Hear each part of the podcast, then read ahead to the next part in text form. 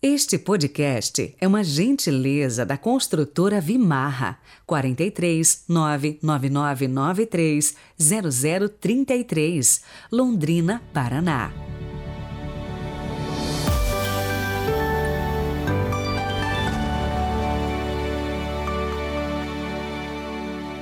Olá, bom dia, sejam muito bem-vindos. Segunda-feira chegando, hoje 21 de novembro de 2022. Estamos vivendo os últimos dias do tempo comum, aliás, do ano litúrgico. Como eu disse ontem, domingo já será o advento. E hoje também a igreja se veste de branco para celebrar a memória da apresentação de Nossa Senhora. Rezemos.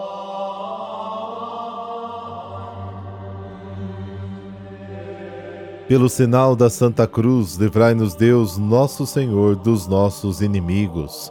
Ao celebrarmos, ó Deus, a gloriosa memória da Santa Virgem Maria, concedei-nos por sua intercessão participar da plenitude da vossa graça. Amém.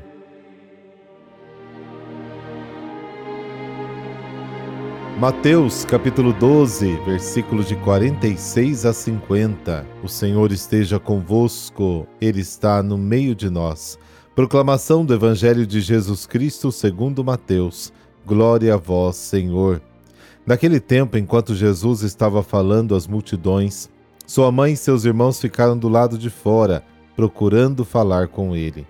Alguém disse a Jesus: Olha, tua mãe e teus irmãos estão aí fora e querem falar contigo. Jesus perguntou àquele que tinha falado: Quem é minha mãe e quem são os meus irmãos? E estendendo a mão para os discípulos, Jesus disse: Eis minha mãe e meus irmãos. Pois todo aquele que faz a vontade do meu Pai que está nos céus, esse é meu irmão, minha irmã e minha mãe. Palavra da salvação, glória a vós, Senhor.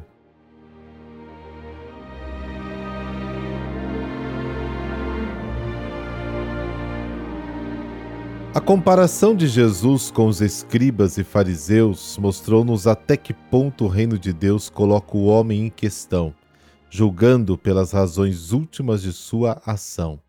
Agora, Mateus traz nossa atenção de volta às multidões e ao parentesco de Jesus.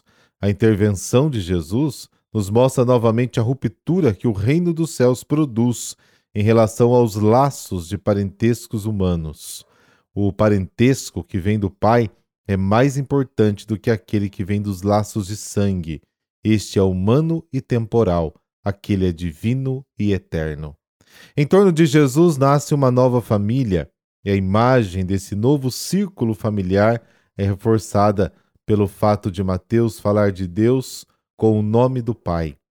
Quem faz a vontade do Pai, como Jesus, torna-se irmão, irmã e mãe para ele. Esta comunhão tem sobre ela o Pai Celestial e no meio Jesus como irmão de todos. Ser discípulo de Jesus é mais do que simplesmente ter uma certidão de batismo.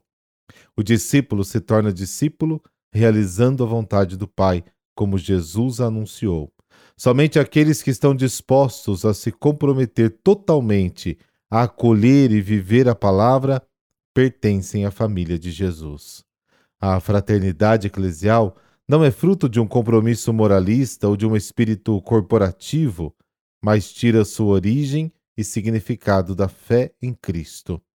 Eu já falei aqui no podcast outras vezes, mas é sempre bom repetir: a grandeza de Maria não está simplesmente no fato de ter gerado fisicamente o Cristo, mas sim por ter sido a serva obediente quando ouviu a palavra do Senhor.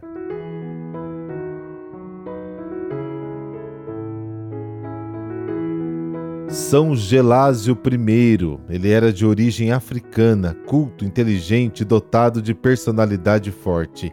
Entrou para o clero romano, atuou como conselheiro papal e sucedeu Félix II como papa, de 492 a 496 enérgico e intransigente na defesa dos direitos da Igreja, era terno e compassivo com as misérias humanas.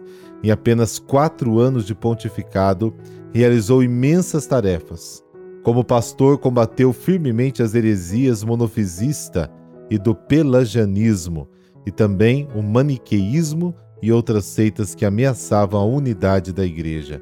Denunciou ao Senado romano as imoralidades de certas festas pagãs que não mais deviam existir depois da adoção do cristianismo pelo Império. Organizou e presidiu o Sínodo de 494, no qual foi aprovada a grande renovação litúrgica da Igreja.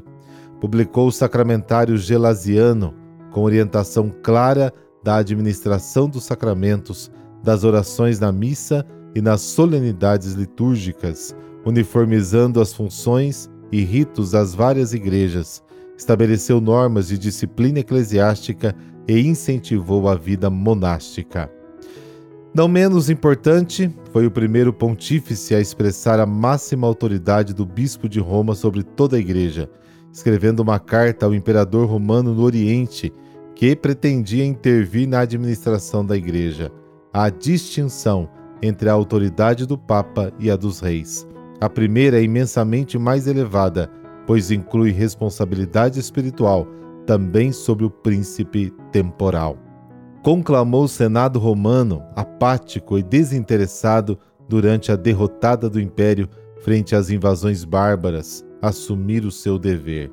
Teve imensa caridade, salvando Roma do perigo da carestia, e distribuiu muitos bens da igreja para aliviar as consequências da fome. Dele foi dito que morreu pobre após ter enriquecido a muitos pobres. Sobre seu túmulo foi escrito: Pai dos pobres. Morreu no dia 21 de novembro de 496 em Roma. Abençoe-vos o Deus Todo-Poderoso, Pai, Filho, Espírito Santo. Amém. Boa semana para você. Nos falamos amanhã.